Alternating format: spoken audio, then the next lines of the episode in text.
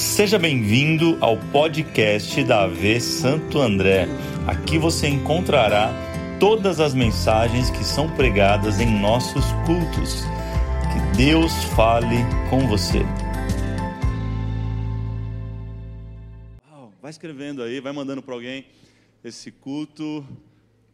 Tem sido incrível esse domingo, terceiro episódio de sabedoria. Sabedoria. Ore por isso, estou escrevendo um livro. Depois eu falo o tema para vocês. Só digo que é de uma série. É de uma das séries. Abra a tua Bíblia em 2 Crônicas, Crônicas capítulo 1. 2 Crônicas 1. Eu quero voltar ao texto que nós começamos essa série, só para extrair um pensamento, na verdade, uma palavra muito importante sobre o que vamos compartilhar hoje. Olha o que diz, segundo Crônicas 1, 11. Antes de eu, ler, deixa eu perguntar, quem está aí no Provérbios 17 hoje, quem está lendo? Vamos juntos, gente, não desiste não, está acabando o mês, está na metade do mês, logo logo acaba. Bicho, começou a chegar Santa Catarina, Mauá, gente, São Bernardo, Portugal, está chegando, Mairinque, Ilhabela, Votuporanga, tem gente de todo lado, gente. Uau! Deus abençoe você que está conectado com a gente poderosamente. Segundo Crônicas 1, 11 diz assim: Deus disse a Salomão: Já que este é o desejo do seu coração e você não pediu riquezas, nem bens, nem honras, nem morte, nem dos seus, dos seus inimigos, nem vida longa, mas sabedoria e conhecimento para governar. Fala isso, governar. Agora vai para Gênesis, capítulo 1, comecinho lá da Bíblia, primeiro capítulo da Bíblia, do 28 ao 31. Gênesis 1, de 28 a 31, diz assim: Deus os abençoou. Olha para alguém e fala assim: Deus já te abençoou, meu irmão. Eu não sei se você tem esse conceito, mas a gente não vem na igreja buscar uma bênção. A gente vem para cá porque a gente já é uma bênção, a gente já é abençoado, que nós somos abençoados com toda sorte de bênçãos nas regiões celestiais, aqueles que estão em Cristo Jesus, amém? E em Adão ele está começando essa palavra dizendo: Deus abençoou e disse: sejam férteis e multipliquem-se, enchem a terra e subjuguem-na. E aqui vem a palavra da noite, diz assim: ó, dominem, fala, dominem. Essa palavra no original é a mesma de crônica, significa governo. Governo, dominar é governar Governe sobre os peixes do mar, sobre as aves do céu, sobre todos os animais que se movem pela terra. Disse Deus: Deus, eis que lhes dou todas as plantas que nascem em toda a terra e produzem sementes, e todas as árvores que dão frutos com sementes. Elas servirão para alimento para vocês. E dou todos os vegetais. Essa parte não é muito boa, né, irmão? Vegetal. Mas Deus deu também. Dou todos os vegetais como alimento a tudo que em si tem fôlego de vida, a todos os grandes animais da terra, a todas as aves do céu, a todas as criaturas que se movem rente ao chão, e assim foi. E Deus viu que tudo que havia feito e tudo havia ficado muito bom.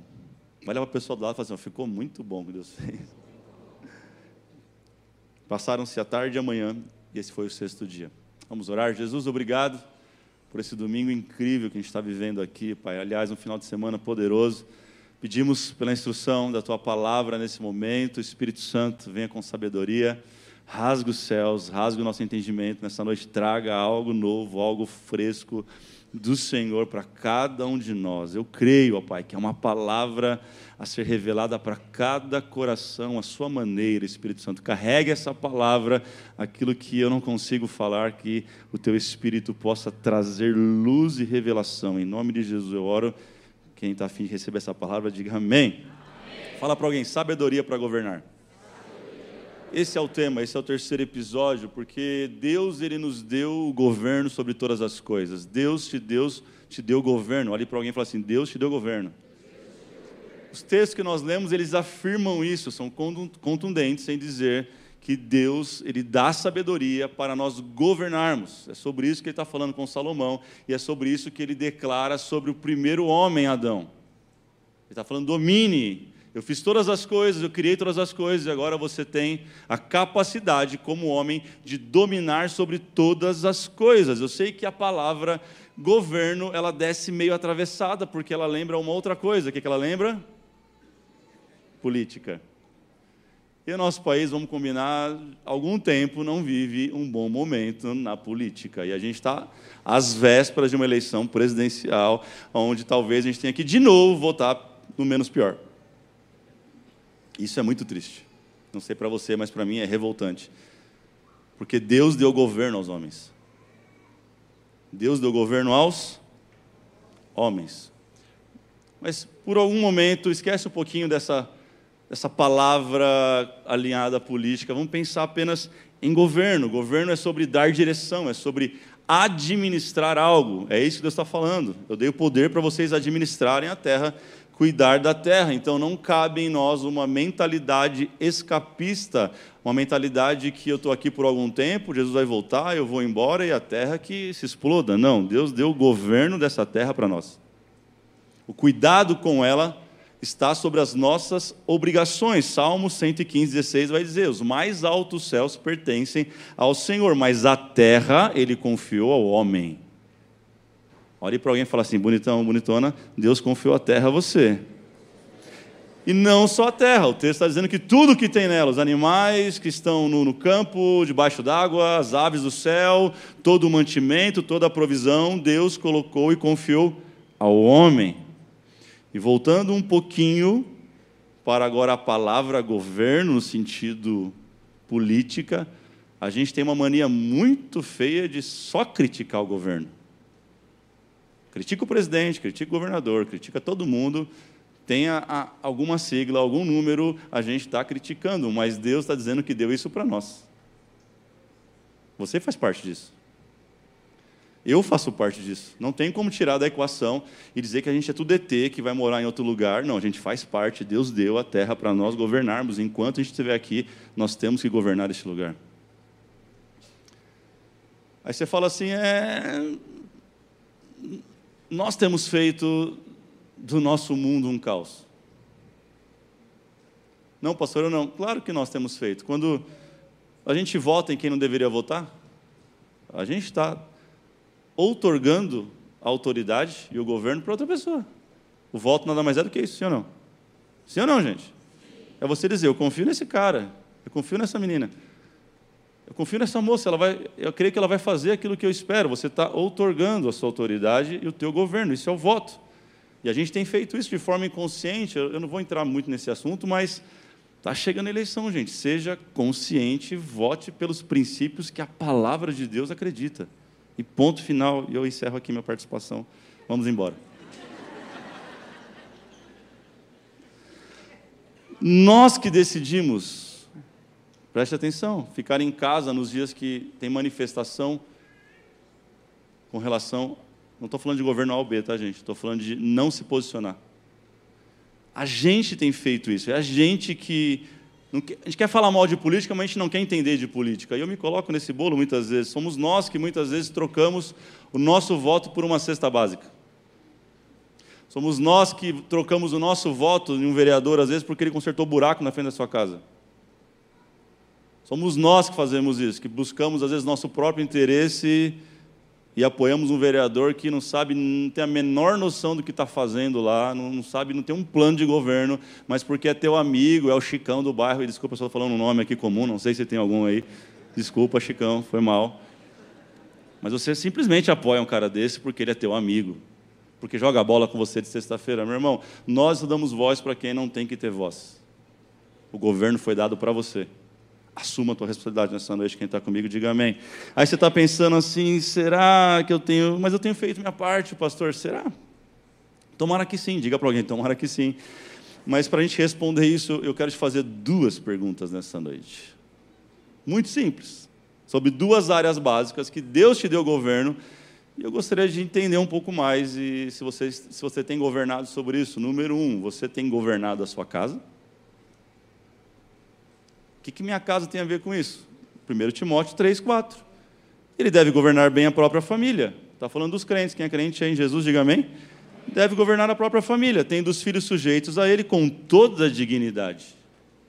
E o verso 5 complica, porque ele diz assim: ó, Pois se alguém não sabe governar sua própria família, como vai cuidar da igreja de Deus? A gente quer muita mudança no mundo, mas o que esse texto está dizendo para mim e para você é que a mudança começa em casa. Onde estão os jovens aqui, visionários, querem mudar o mundo, que entendem de política pra caramba nesse tempo e gosta de debater? Você já arrumou a cama?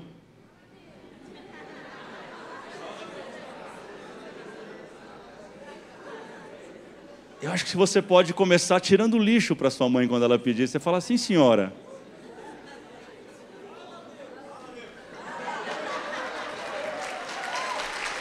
Bebeu mago.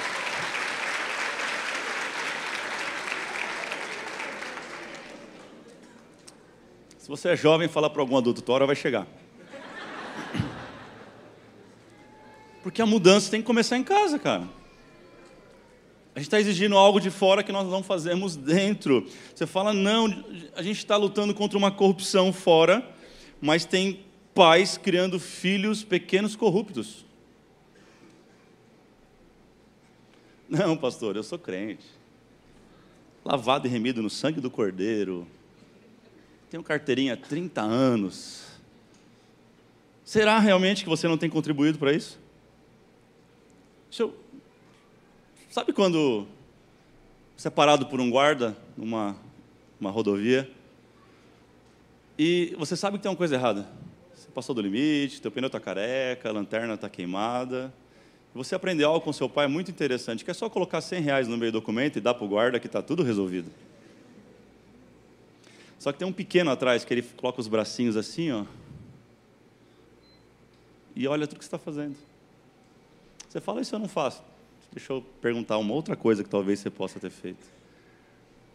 Sabe quando você vai ali na 31 de março, na frente da Mercedes? Tem umas barraquinhas. E na época vendiam um aparelhinho, uma bênção. Você paga o um mínimo da net, coloca o aparelho e abre todos os canais, até aqueles que o crente não pode ver.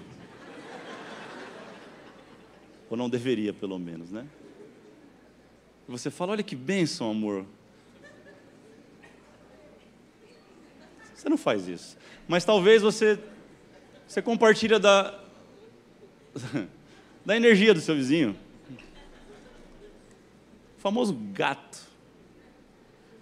Também não faz isso? Talvez você faz outra coisa, não sei, como eu lá atrás fazia e até que eu entendi a responsabilidade disso e nós tínhamos um videogame, muitos, muitos anos atrás, nem lembro que videogame que era, e tinha muito jogo, muito jogo pirata, porque era muito mais fácil na Lauro Gomes comprar três jogos por dezão do que pagar 150 pau no jogo. Só que chegou uma hora, Deus falou comigo, chega, você está criando um corrupto dentro da sua casa. Graças a Deus eu falei, filho, vamos quebrar tudo isso. Vamos começar do zero. Pai, mas eu quero jogos. Você escolhe um, escolhe dois, é o que vai ter para hoje, porque eu não vou criar corrupto dentro de casa. Porque a corrupção ela começa dentro da nossa casa. E a gente está querendo falar de político A, político B, político C. Quem está me entendendo, gente? Você também pode falar, não faço nada disso. Talvez você é daqueles que prefere lá na 25 Avenue comprar uma bolsa genérica. Que você vai ver o V assim, ó, da bolsa. A costura. o LV. Irmão, não tem dinheiro para LV, compra HJ, compra, sei lá, RS, compra o que o teu dinheiro dá, porque. Sabe quando seu filho chega, pai, eu quero um tênis, e o tênis custa 700 reais. Você fala, peraí que eu tenho a solução, vamos ali, na Coronel Oliveira Lima. Sabe onde vai ser além do véu? Tem um calçadão ali, filho, que a gente compra três tênis iguaizinhos por 700 reais. Tudo bem que a vírgula é meio esquisita, se for um Vans, ele tem uma onda um pouco diferente da comum, mas funciona do mesmo jeito, filho. Papai é inteligente, aprende com o papai. Nós estamos criando corrupção dentro da nossa casa a gente não tem governado a nossa casa como Deus tem nos ensinado. Ei, não abra mão de princípios por benefício algum. Olha o que diz Gênesis 25, 23, disse-lhe o Senhor, duas nações estão em seu ventre, já, já desde as suas entranhas dois povos se separarão. Eu nunca tinha entendido esse texto com tão, tanta clareza, porque A gente não entende, a gente quer ir para as nações, a gente quer fazer missões, a gente quer mudar o mundo, mas Deus deu filhos para serem nações dentro da nossa casa. Como você está sendo responsável por eles? Você, aliás, você está sendo responsável por eles. Olha o que vai dizer Salmos 2,8: Pede-me as nações e darei como herança. Salmos 127,3: Os filhos são herança do Senhor, uma recompensa que Ele dá, em vez de querer mudar as nações, em vez de querer mudar a política, comece a educar o seu filho para ser uma nação. Quem tem filhos aqui? Quem pretende ter? Você não tem um filho, você não tem uma filha, você tem uma nação sendo gerada na sua casa. Qual que é o conceito? Quais são os princípios que você vai inculcar nessa criança desde pequeno? É isso que vai transformar o mundo. Ou para melhor ou para pior. Eles serão os futuros políticos. Não sei se faz sentido para você. Mas aqui pode estar sentado alguém que é pai do próximo presidente do Brasil. Parece que a gente quer que nossos filhos sejam tudo, menos isso. Mas o que nós precisamos é de pessoas, homens e mulheres de Deus de verdade, que assumam as cadeiras do governo. Quem está comigo, gente? Vamos lá. Vamos mudar esse mundo em nome de Jesus, começando pela nossa casa. Diga para alguém assim: você tem governado sua casa? Mulheres, vocês têm governado bem a sua casa. Irmãs, como é que eu governo bem a minha casa? Às vezes com gestos simples, criando um ambiente seguro, prazeroso, cheiroso. Compra uma essência, coloca lá, não é sobre dinheiro, mas é sobre cuidado, é sobre detalhe. Eu já, eu, eu já tomei café em copos de requeijão limpos e tudo bem, como já tomei café em casas chiques com xícaras de porcelana lindas, mas sujas. É sobre cuidado. Não, pastor, nem sei cozinhar, mas faz então uma mesa posta linda, que supera a comida. A gente é bobo, a gente come pelos olhos, a gente vai ver tudo aquilo bonito. E, sabe, faz algo mais. Governe bem a tua casa. A Bíblia vai dizer: homens, governe bem a sua casa, ame as suas esposas, assim como Jesus amou a igreja e se entregou por ela. Amor sacrificial. Homens, vá de vez em quando no shopping, mesmo que você odeie fazer isso, como eu. Faça por amor faça aquilo que ela gosta, governe bem a sua esposa. Quem está entendendo isso, gente? Vamos lá, vamos lá. Governe a sua casa, seja fiel àquilo que Deus te confiou. Eu e você daremos conta da nossa casa, isso é muito sério. Segunda pergunta, essa é um pouquinho mais difícil, talvez. Responda para você se você tem governado as suas emoções. Aliás, pergunte para alguém: você tem governado bem suas emoções?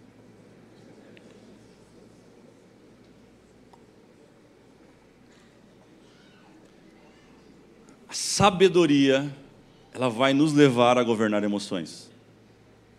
Quem está lendo o provérbio sabe o que eu estou falando. O texto vai bater nessa tecla o tempo todo. Porque se eu não lido bem com as minhas emoções, como que o Espírito Santo vai conseguir realizar a obra dele na minha vida? Olha o que vai dizer Provérbios 2,11: o bom senso guardará e o discernimento o protegerá. 19,11 vai dizer: a sabedoria do homem lhe dá paciência. E a glória dele, a sua glória, é ignorar as ofensas. Sabedoria tem muito mais a ver com razão do que com emoção. Sim ou não? Mas hoje a gente vive uma geração emocionada. Uma geração totalmente emocionada. Parece que pegou uma virose emocional e que vive no alto e baixo, no céu, no inferno. Estou falando de problemas sérios, estou falando de qualquer bobeira, qualquer coisa. Você vai lá de cima ao chão no mesmo dia. Governe suas emoções. Fala para alguém, governe suas emoções. Isso tem se espalhado até nas igrejas. Tem as famosas emotion churches. Que tem confundido muito movimento com avivamento. Movimento, o homem produz, avivamento somente o Espírito Santo, de uma forma genuína, produz dentro de uma igreja. É por isso que Paulo vai escrever a igreja aos Efésios, capítulo 4, dizendo que havia uma igreja lá que era levada de vento em vento, de um lugar para o outro, de um movimento em movimento, porque lá só tinham pessoas totalmente sem controle emocional. E é por isso que ele escreve em Romanos 12, dizendo: o culto que o Senhor aceita é um culto racional. Eu sei que você é emotivo. Mas isso talvez tenha te atrapalhado demais e você não tem percebido. Pega na mão de alguém e fala assim: a partir de hoje. Vamos lá, fala a partir de hoje. O Espírito Santo vai te dar sabedoria para governar suas emoções, amém? Provérbios 25, 28 vai dizer: Como a cidade com seus muros derrubados, assim é quem não sabe dominar-se. A razão, gente, é como um limite na nossa vida, é como um muro que protege a gente do nosso pior inimigo. E pasme, o teu pior inimigo não é o Satangos. Teu pior inimigo não é o teu vizinho chato, que liga o som. Gente, tem um vizinho lá perto de casa que eu acho que eu estou na Turquia às vezes, que liga o karaokê, começa. Eu acordei e falei, já estou em Israel, gente, já cheguei na Terra Santa. Mas ele não é meu inimigo, pior. Ele é um deles. Oh, Deus, abençoa teu filho. Palmeirense ainda para ajudar. Aí, quando tem jogo do Palmeiras, irmão, meu Deus, que fase. Teu pior inimigo não é tua sogra, meu irmão. Ei, minha irmã, teu pior inimigo não é o cunhado. Teu pior inimigo é você mesmo. Você dorme todo dia com o pior inimigo, porque ele é você mesmo, é ele que sabota você o tempo todo. Porque você não consegue governar as suas emoções, e se você não governa ela, você é governado por ela. Esses dias eu, esses dias não, um tempo atrás, fui aconselhar um casal, uma mulher chegou meio que chorando para mim, falei, pois não, pode falar. Ela falou, sabe, meu filho está complicado lidar com ele, meu filho ele é dominador, meu filho ele, ele, manda em tudo em casa, ele já até me bateu, ele, pastor, estou vendo um momento muito, muito, muito complicado na minha família, e o cara do lado, e eu, eu falei, e você, você não fez nada? O cara com cara de banana, assim, olhando, eu falei, não foi aqui não, tá gente, já faz muito tempo isso, fica tranquilo, tomara que não esteja assistindo. Mas também, whatever.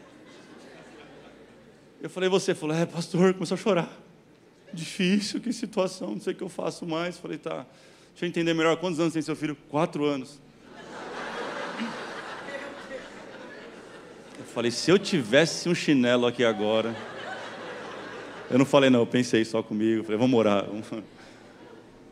Sabe, o problema é que quem não governa as emoções, lida com as emoções como uma criança birrenta dessa. Esse é o problema. É por isso que a Bíblia vai dizer que a fé não é emoção. Que a fé não é sensação, que a fé não é impressão, que a fé não, não é uma circunstância. Hebreus 12 vai dizer que a fé é uma certeza, uma convicção. Fé é crer em Deus e viver pela palavra, mesmo que eu não veja, mesmo que eu não sinta, mesmo que eu não perceba, eu continuo acreditando, porque Ele diz que é e pronto, acabou. Isso é fé. Fé é razão. Não, pastor, fé é razão. Lógico que é, fé é racional, a fé não é emoção. Esse arrepio que você sente no culto pode ser a presença do Espírito Santo ou pode ser uma onda de vento que passou. O ar-condicionado que passou. Mas não é isso que vai te segurar no dia mal. O que vai te segurar no dia mal é a convicção em Cristo Jesus. Quem está entendendo isso? A falta de, de, governo ela vai te levar a uns caminhos muito complicados. Por exemplo, a discussões que você jamais teria entrado, deveria ter entrado. Sabe o que eu percebi nesse tempo, pastoreando a minha vida, primeiro, minha casa? Que as piores discussões que eu entrei até hoje, eu poderia ter evitado. Eu poderia ter evitado. Eu não discuti por causa do diabo, eu não discuti por causa da pessoa, eu discuti porque eu não tive controle emocional, eu não governei bem as minhas emoções e respondi o que não deveria ter respondido. Porque quem, quem, não, governa bem as emoções, não sabe quem é, você acaba, a pessoa fala uma coisa do seu passado, você vai querer falar duas dela. E olha o que a Bíblia vai dizer em Provérbios 17, 14. Começar uma discussão é como abrir uma brecha num dique. Para quem não sabe, um dique é uma represa. Por isso, resolva a questão antes que surja a contenda. Pastor, mas você não conhece Fulano. Eu sei que tem gente que é... Tem gente que parece que nasceu para tirar a gente do sério, sim ou não? Quem conhece alguém assim? Vamos lá. É gente que você olha assim e fala assim, cara, não foi o diabo que entrou nela, ela entrou no diabo. Conhece alguém assim? Eu não sei se você já orou, orou como eu, mas eu oro algumas vezes quando acontece, falo assim: Senhor, em nome de Jesus, liberta o diabo agora dessa pessoa. Ele está muito oprimido, a cara dele. Meu Deus, o diabo está deprimido. Sai dele em nome de Jesus agora. Tem gente que quando manda o WhatsApp para você, você não quer nem ler. Quando você vê que é o um nome, você dá aquele arrepio. Você fala, meu Deus, não vou nem. Porque se eu ler vai parecer que eu li, aí vou ter que responder. Já virou um caos. Conhece alguém assim? Só que eu descobri uma outra coisa: que essas pessoas só têm voz na nossa vida porque a gente deu poder a elas.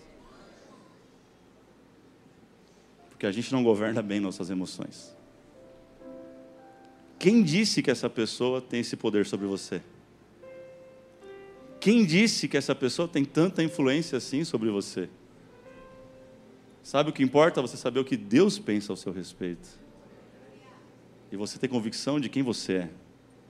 E do trabalho árduo que você está fazendo em você mesmo para melhorar cada dia, ser um ser humano melhor e ser mais cristão e se parecer mais com Jesus. Você tem que ter consciência disso e governar as suas emoções. Quem está entendendo, gente? Vamos lá, gente, vamos lá.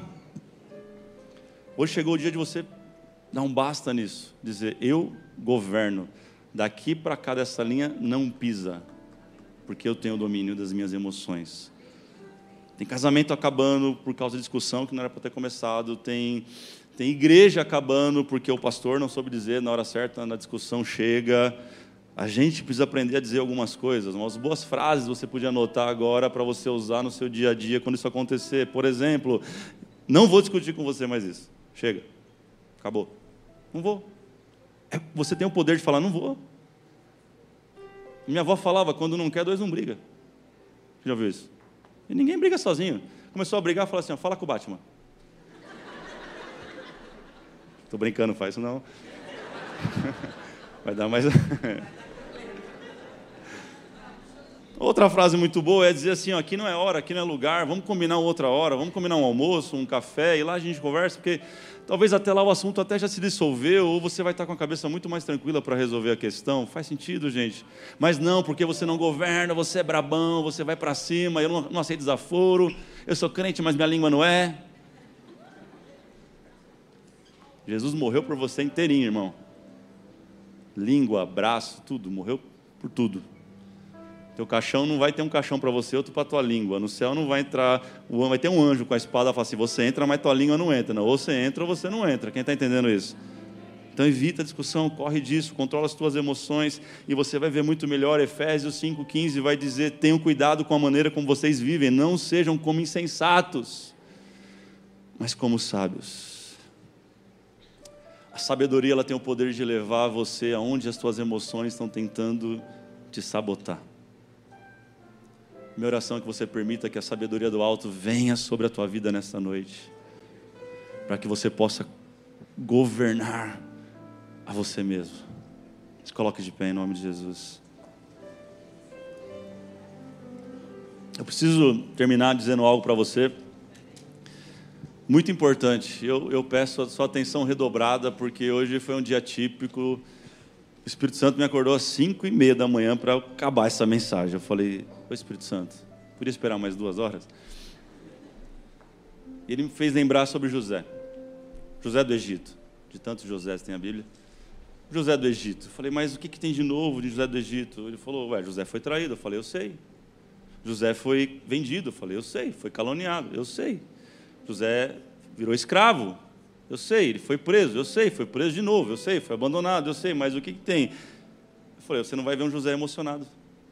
Eu falei, é verdade?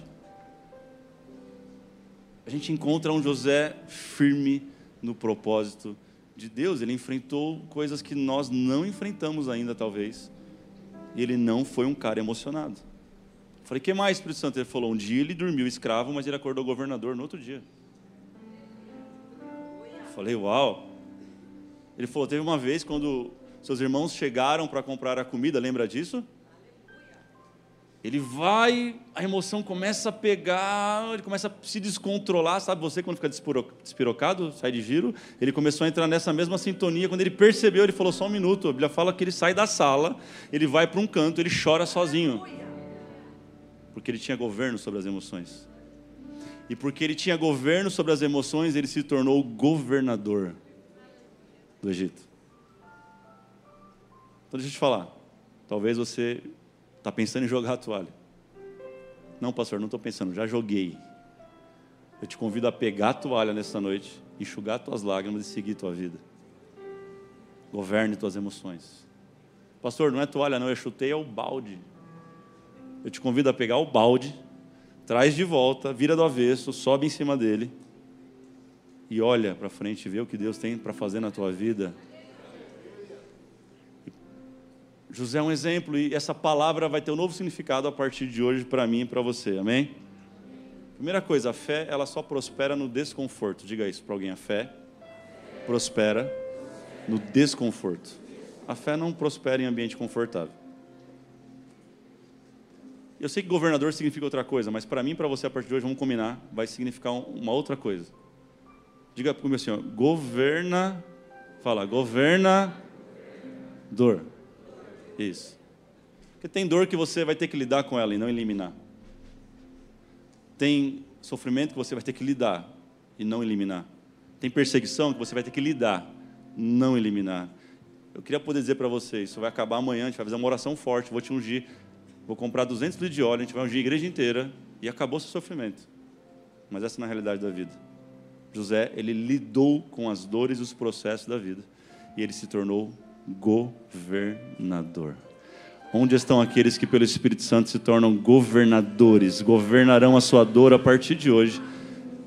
E isso vai te levar no propósito. Levante suas mãos. Jesus, obrigado. Obrigado porque tu és o grande eu sou. O grande eu sou. Aquele que é o que nós precisamos que o Senhor seja. Que o Senhor venha com espírito de sabedoria sobre nós nesse mês, é isso que nós oramos, sabedoria, sabedoria do alto. Vem Espírito Santo, derrama como chuva. Oh, derrama, derrama como chuva sobre nós, sobre cada um de nós, sobre cada demanda, sobre cada situação. Derrama, Espírito Santo, sobre cada motivo que cada um tem pessoal nessa hora que está apresentando a Ti áreas que estão descontroladas, desgovernadas da sua vida, Senhor. Nós submetemos a Ti nessa hora e te pedimos sabedoria. Aqueles que estão aqui, você que está em casa, receba onde você estiver, sabedoria do alto. Venha Espírito Santo, recaia como chuva sobre nós, recaia como chuva sobre nós nesta noite, como chuva sobre cada um de nós. Essa é a nossa oração. Hallelujah.